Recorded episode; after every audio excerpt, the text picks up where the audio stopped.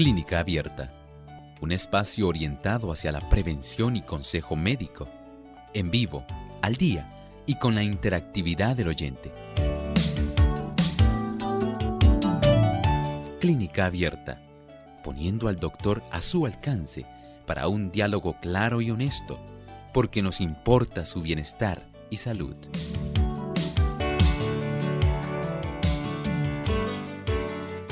Saludos cordiales amigos de Clínica Abierta. Ha llegado nuevamente la oportunidad de usted hacer su consulta en nuestro programa de Clínica Abierta. Les invitamos a que participen llamando y comunicándose a nuestro programa. Nuestras líneas telefónicas localmente en Puerto Rico son el 787-303-0101 para los amigos que se encuentran en los Estados Unidos, el 1-866-920-9765. Para llamadas internacionales libre de cargos, el 1787-763-7100 y el 1787-282-5990. También usted puede participar entrando a nuestra página web en el chat www radiosol.org. A través del chat puede hacer su consulta durante la hora de nuestro programa y aquellos que nos siguen también a través de la plataforma del Facebook Live pueden participar. Solamente tienen que buscarnos por Radiosol 98.3 FM. Recuerde darnos un me gusta y compartir con sus contactos.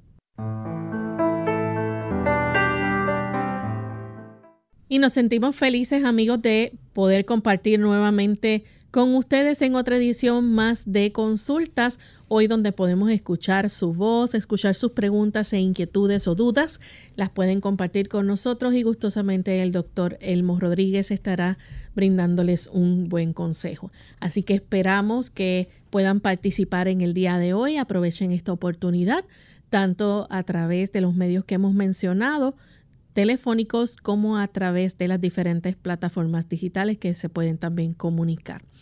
Damos también un saludo muy especial a todos aquellos que se encuentran conectados y sintonizando a través de las diferentes emisoras que retransmiten Clínica Abierta. Hoy en especial saludamos a los amigos de Costa Rica en Radio Lira nos retransmiten y nos sentimos muy contentos de saber que allá nuestros amigos también disfrutan de nuestro programa. Gracias por la sintonía. Y le damos la bienvenida entonces al doctor Elmo. ¿Cómo está, doctor? Muy bien, buenos días, Lorraine. ¿Cómo se encuentra hoy, Lorraine? Gracias a Dios, bien. bueno, nos alegramos mucho. También, con mucho cariño, agradecemos al equipo técnico. Recuerden que estamos en mayo, mes de la radio y aquí en Puerto Rico y especialmente en nuestra radioemisora tenemos muy buenos técnicos y un personal de excelencia. Así que deseamos reconocer la labor tan consecuente y tan profesional que ellos realizan y estamos contentos de contar con este equipo tan adecuado. Muchas felicidades para cada uno de ustedes y en otros lugares queremos también agradecer la labor de los técnicos que permiten que Clínica Abierta siga desarrollándose. Muchas gracias porque sabemos que esa dedicación facilita esta comunicación. Pero por supuesto, también agradecemos a nuestros amigos, todos aquellos que son los que facilitan que esta programación continúe vigente. ¿Sí? Sabemos que hay tantas personas en tantas latitudes que escuchan este programa y nos complace tenerle a usted como un invitado especial y que usted nos tenga a nosotros como una de las personas, entidades, radioemisoras, programa que debe ser reconocido por la oportunidad que usted nos da al nosotros llegar hasta usted. Gracias por usted acompañarnos. Bien, y estamos listos entonces para compartir con ustedes amigos el pensamiento saludable de hoy, así que vamos a prestar mucha atención. Además de cuidar tu salud física, cuidamos tu salud mental. Este es el pensamiento saludable en clínica abierta.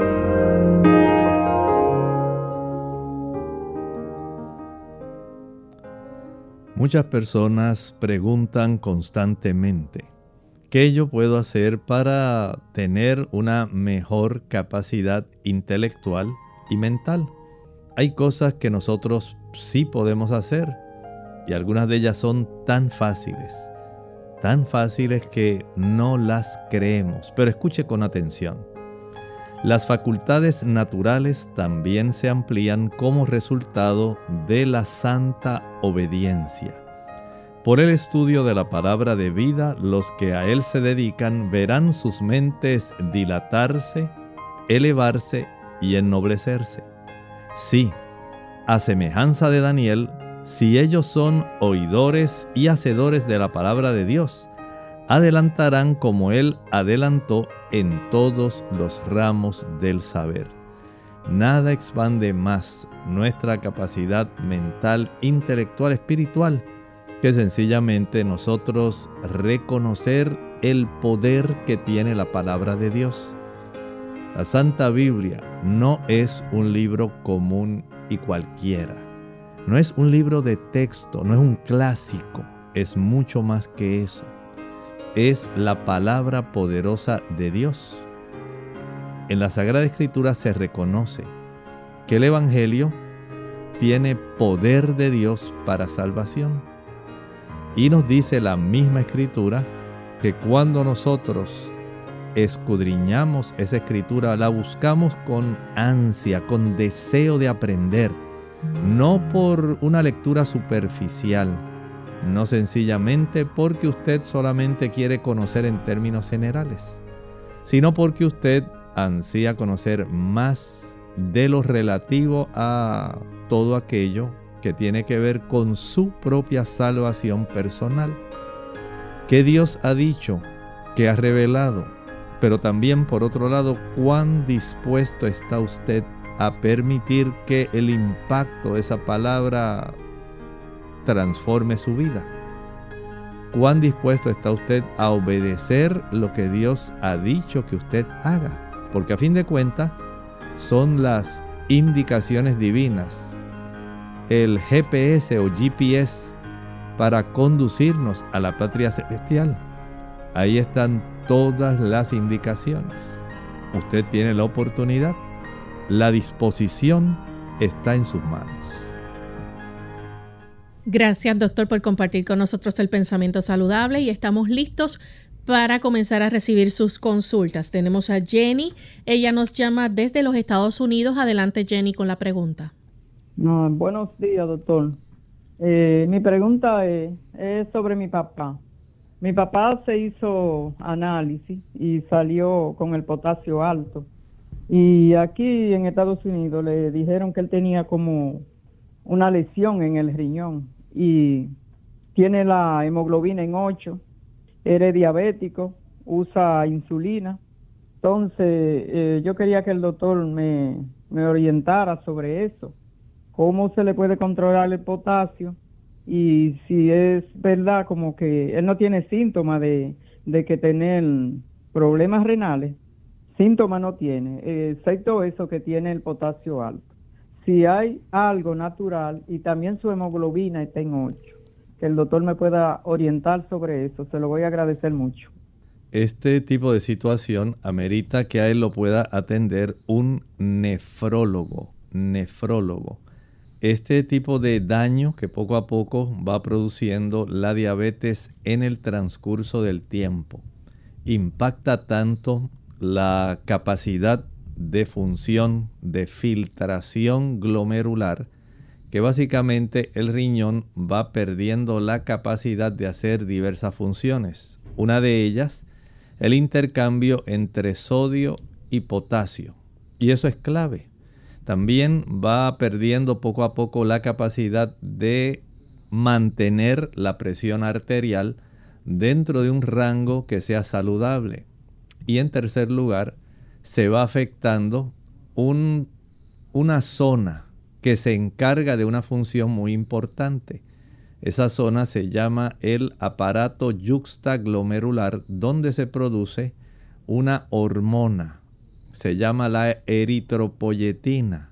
de tal manera que esa hormona que se produce en esa área del riñón estimula la médula ósea para que se pueda formar suficiente cantidad de glóbulos rojos con buena hemoglobina y pueda entonces su papá tener esa función de transporte, que es lo que hace la hemoglobina, transportar no solamente oxígeno, sino también ciertas moléculas de glucosa, cierta cantidad. Y esto es muy importante que ustedes lo reconozcan. Esto lo que nos indica es que el tipo de daño que se ha sufrido debe detenerse lo antes posible. No me explica tampoco cuánta es la reducción de esa función glomerular. Eso se expresa en, una, en un porcentaje. Generalmente debe ser mayor de 90. Pero me imagino que debe haber ya una reducción que se ha podido constatar. Y desde ese ángulo, saber cómo está esa función de filtración glomerular, cómo está la microalbúmina urinaria, el BUN, la creatinina.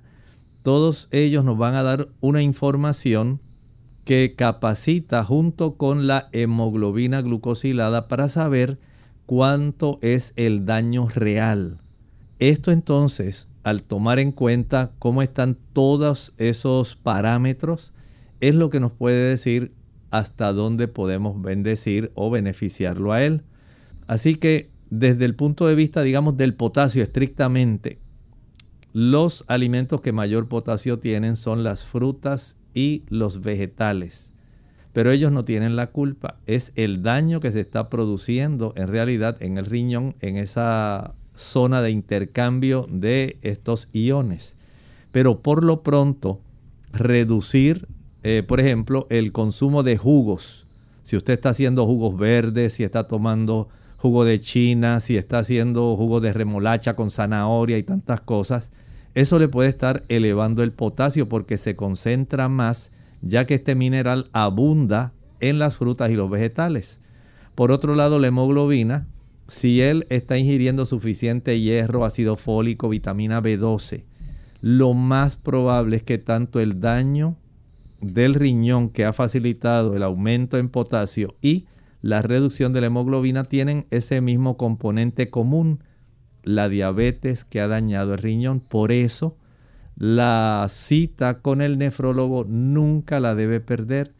Y a su vez, una cita con una dietista, nutrióloga, nutricionista, que le pueda proveer para que él pueda ajustar de acuerdo a los laboratorios que mencioné qué cantidad de proteína va a comer, qué cantidad de calcio, potasio, sodio él debe tener que sea normal, incluso hasta el fósforo, para poder conservar lo mejor posible su función renal.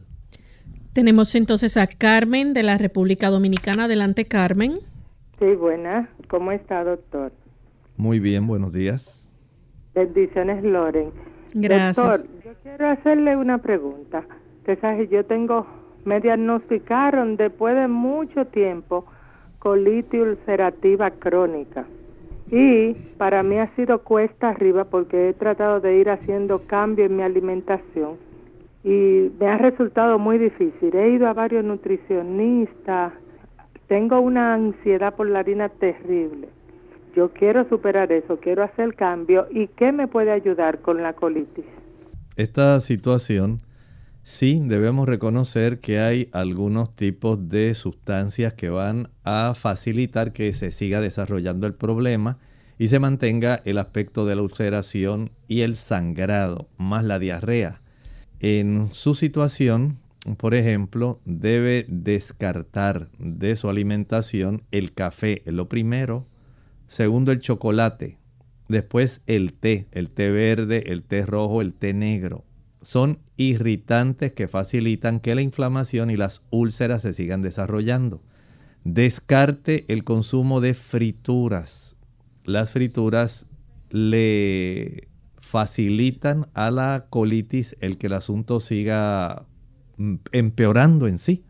Añádale a eso aquellos productos que causan una mayor inflamación y que van a causar, además de inflamación, un problema donde se agranda y se dificulta más para que esa úlcera se pueda sanar. Por ejemplo, el uso del chile, el pique, el ají picante, la canela, la nuez moscada, los clavos de olor, la pimienta, la mostaza. Son productos todos que van a facilitar este problema. El consumo de hamburguesas, la pizza, el uso de refrescos y la abundancia de azúcar son todavía agravantes en la situación y mucho peor todavía si se utiliza alcohol o se usa tabaco, cigarrillo. Así que ahí tiene una gama de diversos factores, diversos factores que van a estar empeorando y agravando la situación. Descartar eso es lo primero.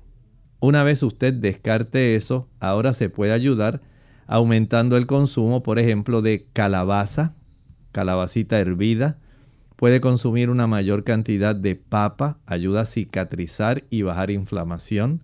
También el consumo de maíz fresco, maíz dulce fresco, ayuda también para que usted pueda mejorar.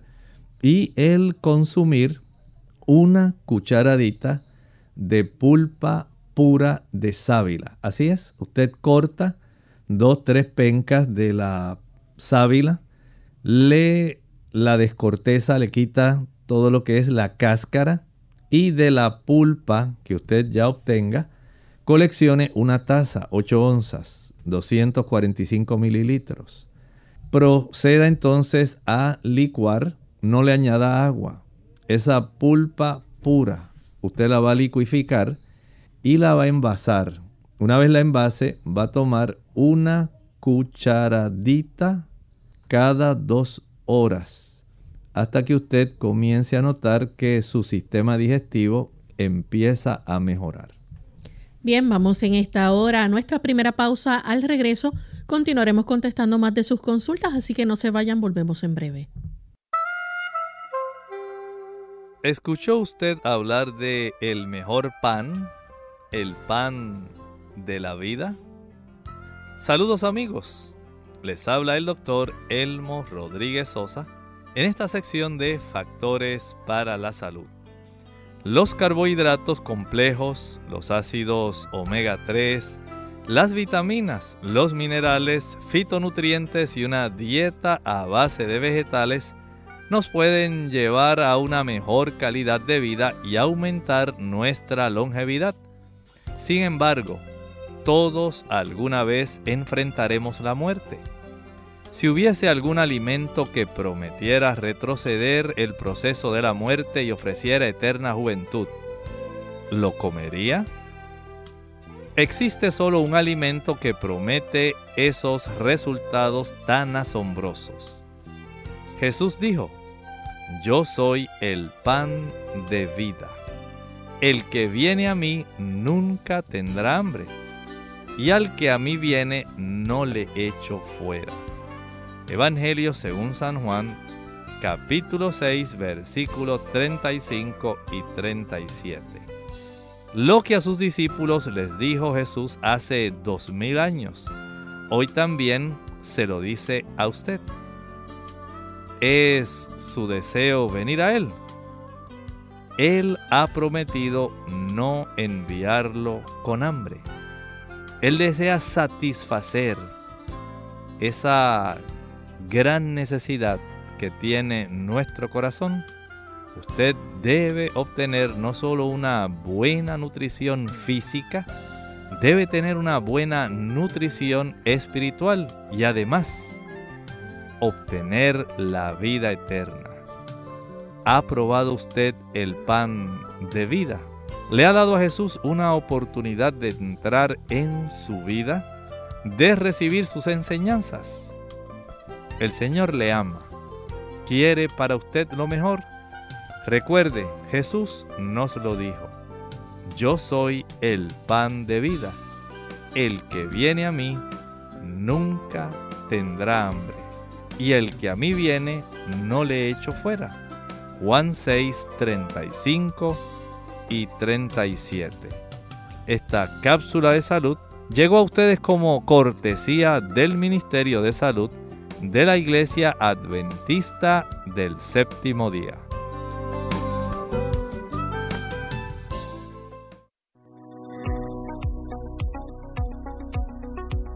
Hola, les saluda la doctora Esther García. ¿Pueden contribuir las bebidas gaseosas a un problema de peso? Seguro que sí. Impresionantemente las bebidas gaseosas son la mayor fuente de azúcar en la dieta estadounidense. De hecho, el consumo diario de refrescos añade aproximadamente 9 cucharaditas de azúcar a la dieta de las niñas adolescentes y unas 14 cucharaditas a adolescentes varones. Según la Administración de Drogas de Estados Unidos, por sus letras o siglas en inglés USDA, el consumo de azúcar ha estado aumentando constantemente desde 1982, con los alimentos altamente refinados como el mayor contribuyente. La media lata de 12 onzas de soda tiene 10 cucharaditas de azúcar, pero incluso el pan blanco contiene aproximadamente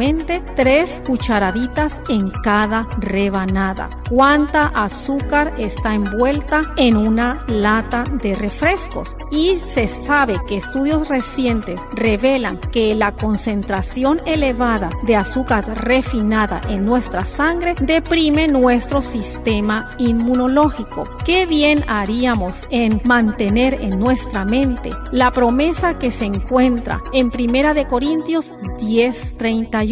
Si pues coméis o bebéis o hacéis otra cosa, hacedlo todo para la gloria de Dios. Unidos con un propósito, tu bienestar y salud. Es el momento de hacer tu pregunta llamando al 787-303-0101 para Puerto Rico, Estados Unidos 1866 920-9765 y llamadas internacionales al 787-763-7100 o al 787-282-5990. Clínica Abierta, trabajando para ti.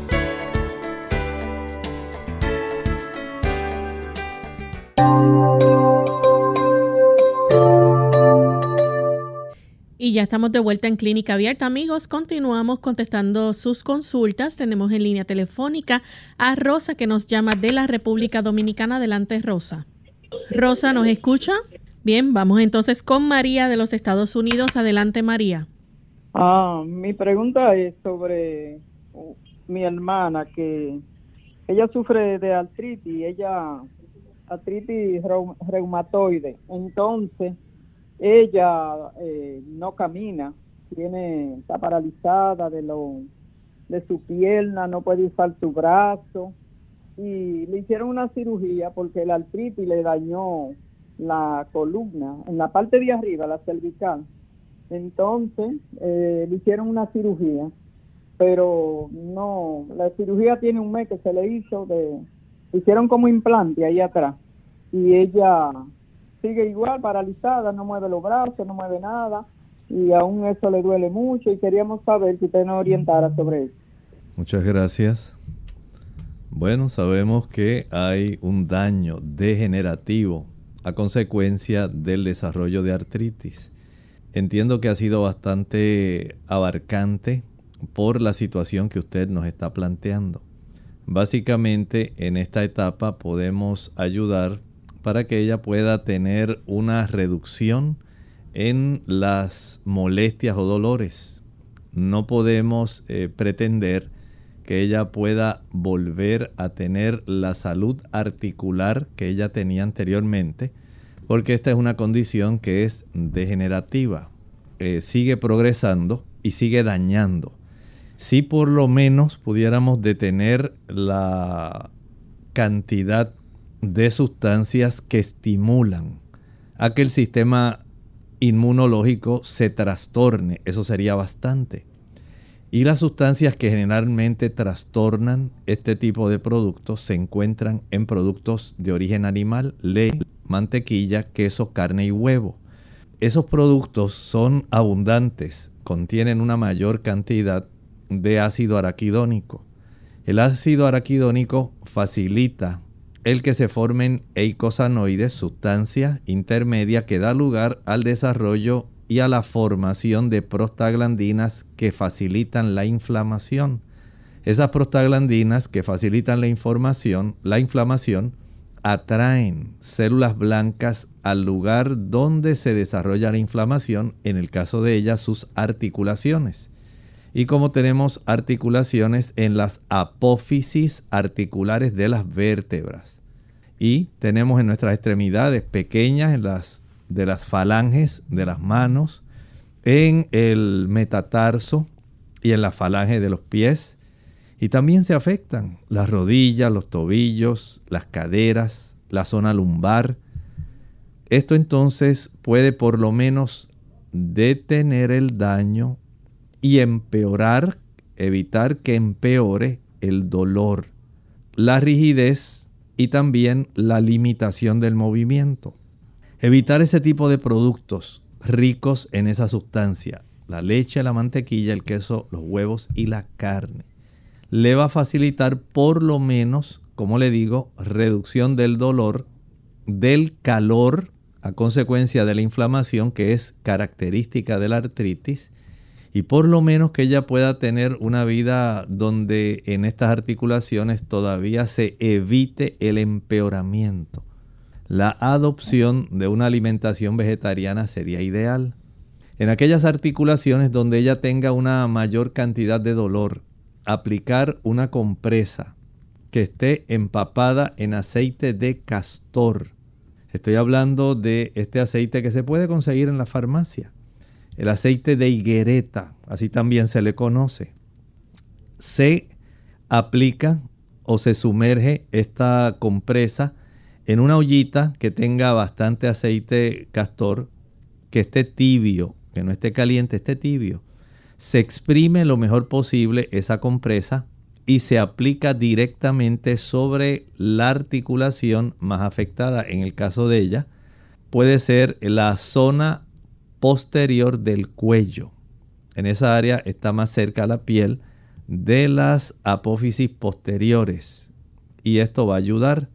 De esta manera, aplicar esta compresa caliente con mucho cuidado cubrir esa área con algún plástico, un plástico que pueda evitar que la ropa de ella se pueda empapar en aceite, no debe chorrear, no debe gotear este aceite. Una vez la cubra con este plástico, puede ser un trocito de plástico, de ese plástico elástico que se utiliza en la cocina para tapar envases donde se desea conservar alimento. Y ese tipo de plástico puede cubrir esa zona del cuello. Encima de ese plástico se puede aplicar una compresa gruesa que conserve el calor del aceite de castor. Eso va a ayudar para que el beneficio de aliviar el dolor o la inflamación sea real. Hay personas que en lugar de ese aceite utilizan el aceite de ajonjolí puro es muy bueno también para reducir esa molestia. Pero seleccione primero las áreas que a usted le interesa o a ella le interesa aliviarse más rápido. Y espero que esto le pueda ser de utilidad. Tenemos entonces a Odalis, nos llama de la República Dominicana. Adelante, Odalis. Muy buenos días, Dios les bendiga. ¿Me escucha? Sí, adelante. Ah, estoy llamando al doctor. Yo tengo un sobrinito de cinco años a él le han hecho eh, colonoscopía y endoscopía. Ayer le hicieron un último estudio. Él salió con muchas llaguitas en el colon y él hasta bota por el recto, bota sangre. Está bajo peso. El estudio que le hicieron ayer para diagnosticarlo si tiene la enfermedad de Crohn. Entonces yo quisiera saber, le quitaron muchísimos alimentos. Yo quisiera saber si hay algo natural en que yo se le pueda ir ayudando en lo que le ponen el tratamiento. Muchas gracias. Por un lado, la aplicación de una compresa caliente. La compresa caliente ayuda a relajar el músculo liso del eh, colon y del intestino delgado. Ambos se relajan, le causan menos molestias y algunas personas han utilizado también la pulpa de sábila pura. El utilizar una cucharadita ayuda para que vaya poco a poco cicatrizándose esas úlceras, esas llagas que tiene ahí y evitar el proceso de inflamación y el proceso de sangrado. Eso a muchas personas le da resultado. Pero entendemos que hay que ayudar en ocasiones con algunos medicamentos, claro. Esto requiere mucha cooperación tanto del niño como de los padres. Porque si usted se descuida o descuida al niño y piensa, como a veces ocurre, dice, ay, en esta etapa de la vida, pobrecito, cómo el niño se va a privar de un buen pedazo de pizza. El asunto va a seguir. Un buen refresco, una malta, un trozo de flan, unas galletas dulces, algunos bombones, algunas papitas fritas. Todo eso va a facilitar que el asunto continúe a pesar del tratamiento de farmacia, el farmacológico. Así que se requiere una gran cooperación. Si ya ellos le dieron un listado de aquellos alimentos que no debe utilizar, no los utilice. De tal forma que usted le brinda oportunidad para que la inflamación y el proceso ulcerativo se pueda corregir. De no hacerlo así y hacer trampitas. La trampita se la hace el niño y la sufren los padres. Por lo tanto, trate de seguir lo mejor posible las recomendaciones que le han dado y espero que esto le pueda ayudar lo que le he recomendado, evitar esos productos, incluyendo las frituras, para que el niño pueda corregir la pizza, las hamburguesas, el consumo de productos, aunque sean riquísimos, tostones, el evitar el azúcar, las paletas, los bizcochos y usted está ante la disyuntiva, pero ¿qué va a hacer el pobrecito? ¿Cómo va a aumentar peso? Tiene que seguir la alimentación que se le recomendó.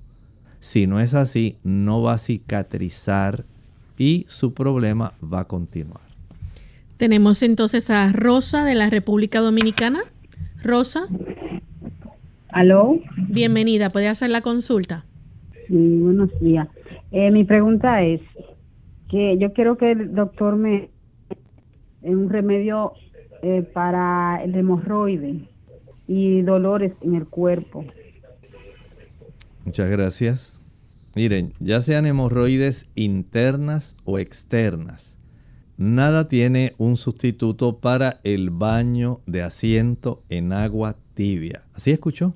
Consígase un envase que sea bastante ancho, como para que usted quepa sentada dentro de ese envase y ese envase a su vez contenga agua lo más tibio caliente, pero que no le queme. Debe estar en esa temperatura donde se siente el calor, pero si usted sumerge el codo, el codo no se vaya a quemar. Ahí usted se sienta. No tiene que añadir nada al agua, solamente esa agua tibia, tibia caliente. Esto ayuda a aliviar sobremanera la inflamación de esas varices en realidad son venas varicosas, las hemorroides. Son plexos venosos, los plexos hemorroidales. Y esto le da un gran alivio. En esa zona comienzan a desarrollarse inflamación en las paredes de esas venas y a veces se desarrollan cierta cantidad de trombos. Se comienza a coagular una cantidad de sangre haciendo más difícil el que pueda transitar la sangre y causando bastante dolor cuando la persona se sienta. Los médicos revisan a ver si no se ha trombosado alguna de estas venas que están en, esa, en ese plexo hemorroidal.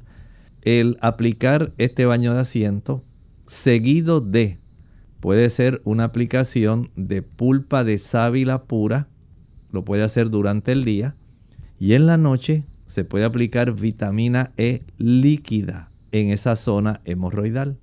Entonces, aquí tiene un remedio bastante fácil que le puede ayudar, pero si el problema persiste, hay que ir a un proctólogo, que es el especialista encargado de esta situación.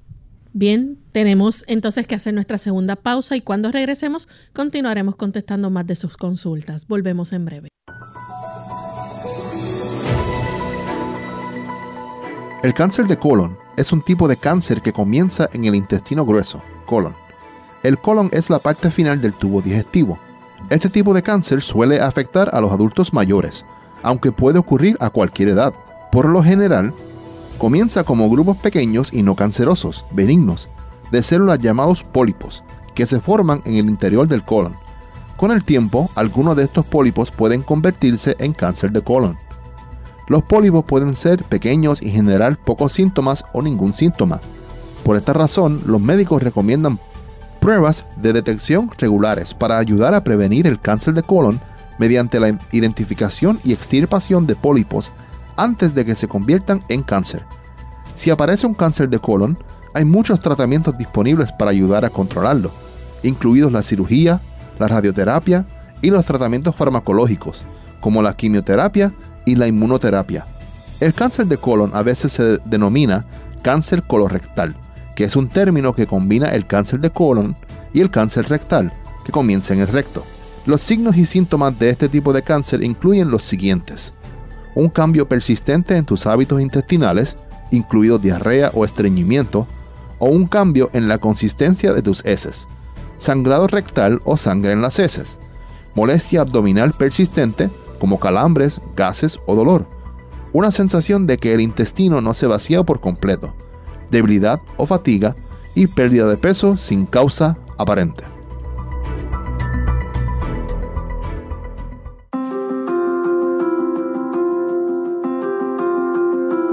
La irregularidad en el dormir, comer, lleva a alta producción de cortisol y el cortisol está relacionado al aumento de células de grasa y aumento de peso corporal.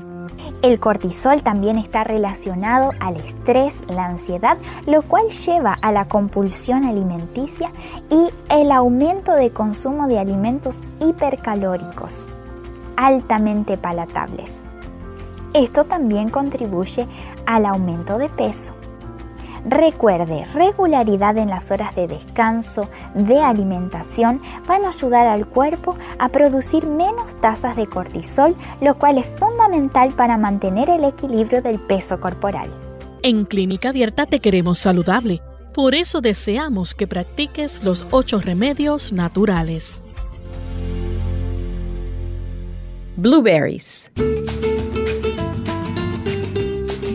Hola, les habla Gaby Zabalúa Godard con la edición de hoy de Segunda Juventud en la Radio, auspiciada por AARP.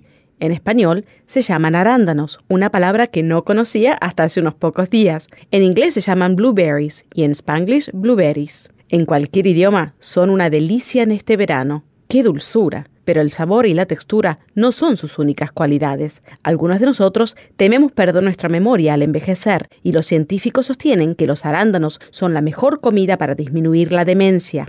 Investigadores que estudian las propiedades de los arándanos han descubierto que pueden contrarrestarse en alguna medida la pérdida de memoria y de movimiento que sobrevienen con el envejecimiento. Pero antes de correr a llenar tu boca, recuerda que todos los estudios hasta la fecha se han efectuado exclusivamente con ratas. Las ratas que comen blueberries han desarrollado más inteligencia y tienen más coordinación que las ratas que comen otros alimentos. Los científicos piensan que los pigmentos que le dan color a la fruta aumentan la fusión de las células del cerebro un científico del Instituto Nacional sobre el Envejecimiento manifiesta que comer muchos arándanos tiene sus beneficios, pero aclara que, por el momento, solo es una conjetura. ¿Y tú? ¿Planeas agregar arándanos a tu cereal, mantecado y hasta tu arroz con habichuelas? El patrocinio de AARP hace posible nuestro programa. Para más información visite aarpsegundajuventud.org.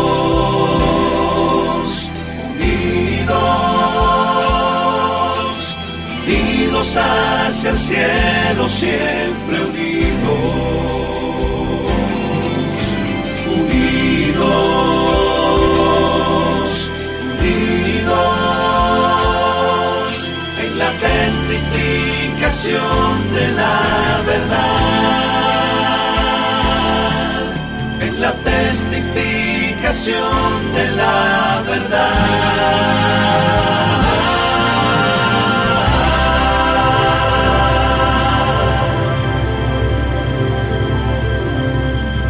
Clínica Abierta. Ya estamos de vuelta en Clínica Abierta, amigos, y continuamos contestando sus consultas. Tenemos a Bienvenido, que nos llama desde Canovanas, Puerto Rico. Adelante, bienvenido con la consulta.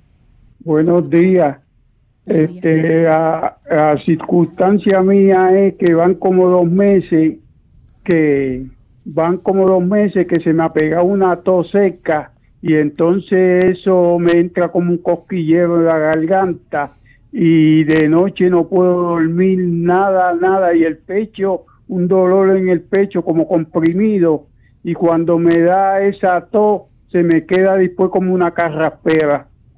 Buenas, bueno, cómo no, vamos a ayudarle. Hay varios ángulos que se deben explorar en esta situación. Número uno, una radiografía sería muy adecuada. Hay personas que con una radiografía se puede saber si ya se han desarrollado ciertos cambios a nivel del tejido pulmonar que pueden ser preocupantes. No sabemos si hay desarrollo, por ejemplo, de cambios enfisematosos, de enfermedad pulmonar obstructiva crónica, si hay algún historial de que usted utilizaba tabaco o si estuvo expuesto durante algún tiempo a algunos químicos que pueden irritar sus pulmones. Pero además de eso, hay que evaluar también su sistema cardiovascular. Hay personas que están, por ejemplo, utilizando algún beta bloqueador para su hipertensión arterial que le produce tos. Hay personas también que tienen problemas eh, a consecuencia de insuficiencia cardíaca congestiva esto también puede causar problemas parecidos. Y hay también algunas situaciones que pudieran desarrollarse, como el reflujo, que también puede producir tos e irritación en la zona de la garganta. Pero para esto, saber descartar, identificar cuáles son aquellas causas que le están ocasionando este problema, amerita ser evaluado por su médico de cabecera hay que tomar en cuenta estos diferentes diagnósticos, causas supuestas de su situación y comenzar entonces a distinguir para poder dar un tratamiento que les resulte efectivo.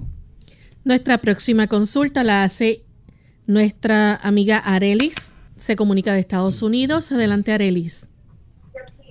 Sí, eh, mi pregunta es sobre una amiga mía que ella fue al cardiólogo y le hicieron electrocardiograma y le hicieron una, analítica completa.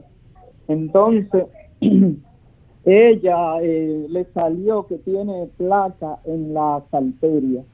Tiene el colesterol alto, tiene el azúcar un poquito alto y tiene el corazón también, un poquitico eh, grande. Entonces, eh, como en la vena del corazón ella tiene placa, no recuerdo el nombre que le dieron, pero tiene como una placa de, grasa en, esa arteria del corazón. Entonces, ella está muy preocupada por eso, que piensa que eso es algo grande. Yo le dijeron que, que si eso como, que si seguía aumentando, entonces había que someterla como a un, algo así como de taparle la, la arterias, porque tiene el colesterol alto y el corazón le salió un poquito grande. A ver qué dice el doctor. Muchas gracias. Sí, afortunadamente está a tiempo, antes de que la situación se pueda tornar más compleja. Esa placa de ateroma que va endureciendo las arterias, incluyendo no solamente la aorta, también afecta las arterias coronarias. Poco a poco se van endureciendo y eso disminuye el huequito el calibre interno de las arterias por donde circula la sangre. A menor circulación de sangre, menos transporte de oxígeno y de nutrimentos necesarios para que el músculo del corazón pueda funcionar adecuadamente. De tal forma que si nosotros queremos reducir el colesterol, porque ahí tenemos la razón básica, si reducimos el colesterol tenemos beneficio. y si reducimos la presión arterial. Generalmente el corazón se hipertrofia, se agranda a consecuencia de un manejo elevado de unas cifras de presión arterial que pueden causar que tenga que funcionar venciendo una mayor resistencia periférica. Y mientras eso ocurre, el colesterol se está depositando. Si queremos evitar que el colesterol se deposite, y que esas arterias comiencen a desobstruirse, a limpiarse.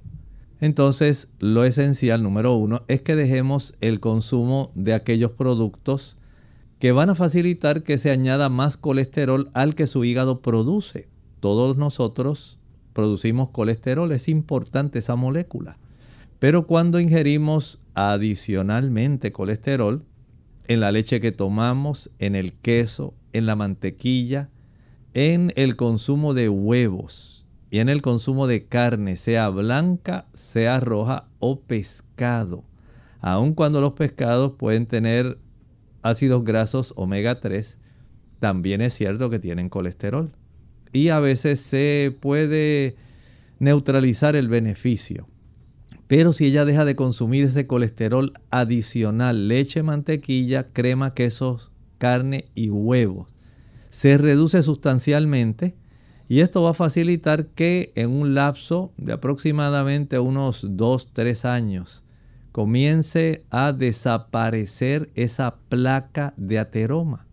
Porque si no coopera en ese aspecto y digamos sigue consumiendo queso de bola con galletas de soda, consume frituras y mantiene el consumo de galletas con mantequilla, la langosta, el cerdo, la chuleta, el jamón, el tocino, las patitas, el consumo de chivo, van a facilitar que ese colesterol siga aumentando. Y el problema, en lugar de reducirse, va a aumentar y va a empeorar.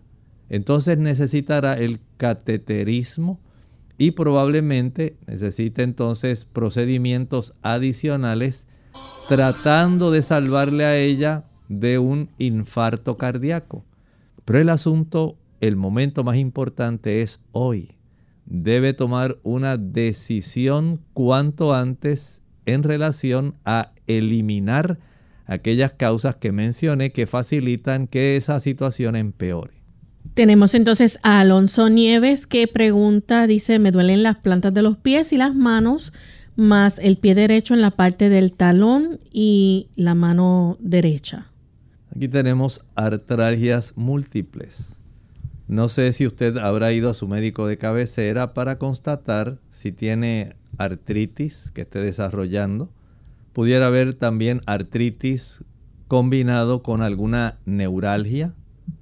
Pudiera ser esta neuralgia por inflamación o pudiera ser por deficiencia de vitamina B12. Entonces no sabemos qué está ocurriendo ahí. El médico debe preguntar, explorar y ordenar algunos estudios para eventualmente instalar un tratamiento. Pero hay que ir en orden.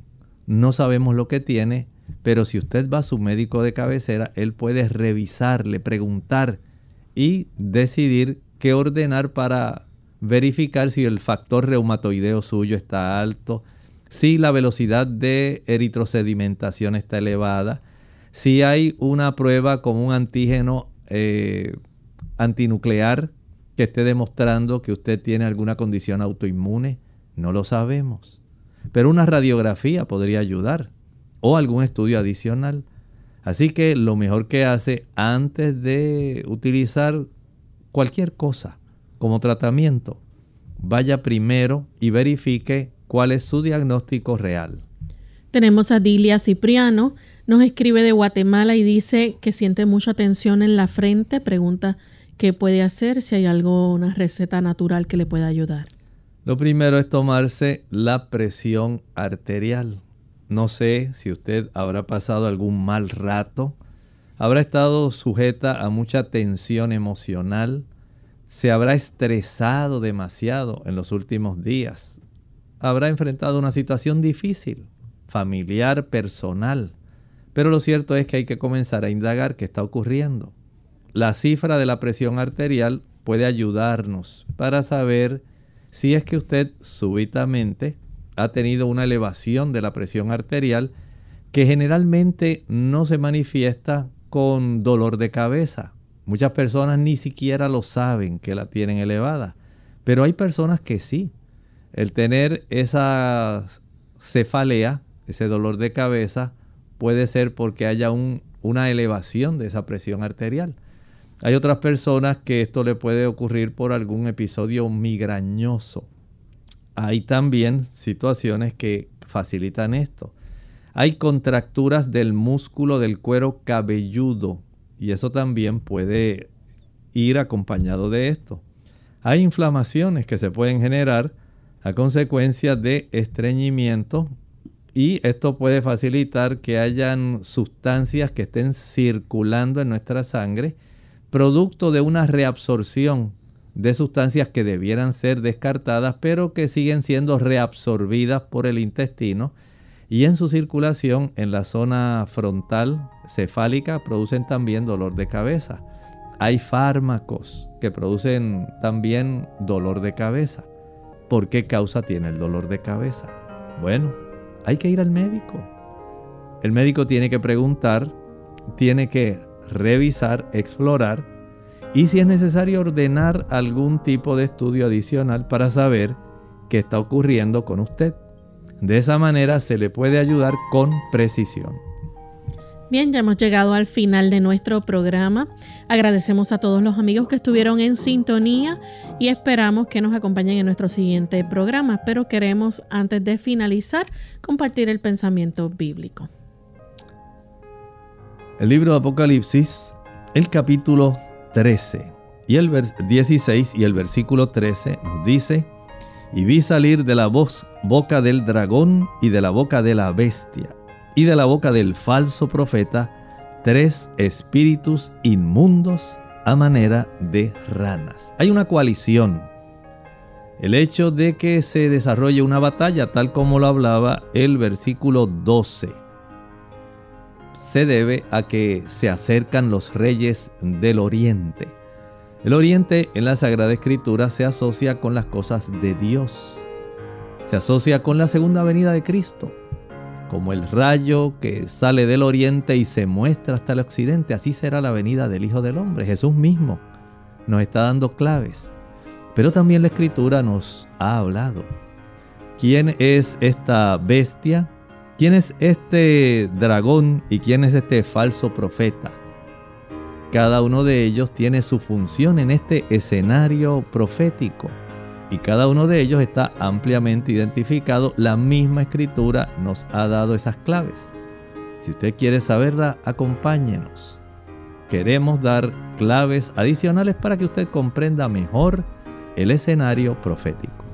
Nosotros nos despedimos y será entonces hasta la siguiente edición de Clínica Abierta. Con mucho cariño compartieron el doctor Elmo Rodríguez Sosa y Lorraine Vázquez. Hasta la próxima.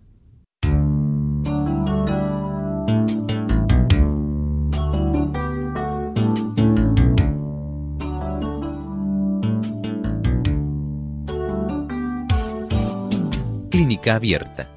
No es nuestra intención sustituir el diagnóstico médico. Antes de poner en práctica cualquier consejo brindado, en este programa, usted debe consultar con su médico. Hasta la próxima.